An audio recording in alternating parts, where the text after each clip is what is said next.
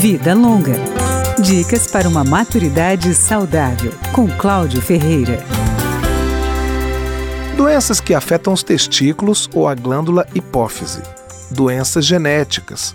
Síndromes metabólicas, como diabetes e alterações no colesterol e nos triglicerídeos. E o próprio envelhecimento. Estas são algumas das causas da queda das taxas de testosterona, o hormônio masculino.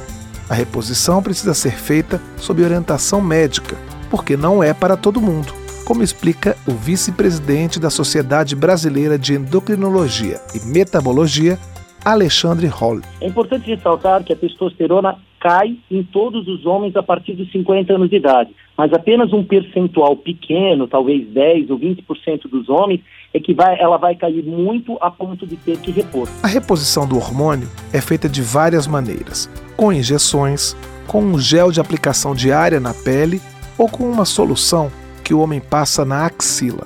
Existem algumas restrições à reposição hormonal nos homens. Ela é contraindicada, por exemplo, para quem está em tratamento do câncer de próstata ou quem tem algumas doenças na próstata.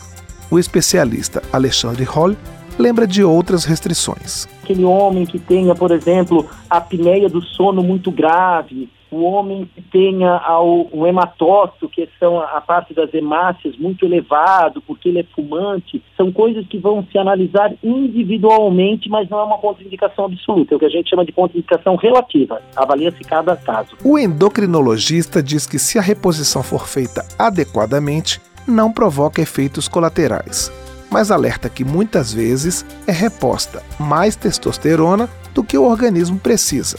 O excesso no uso pode ocasionar acne, pele oleosa, queda de cabelo e alterações no fígado.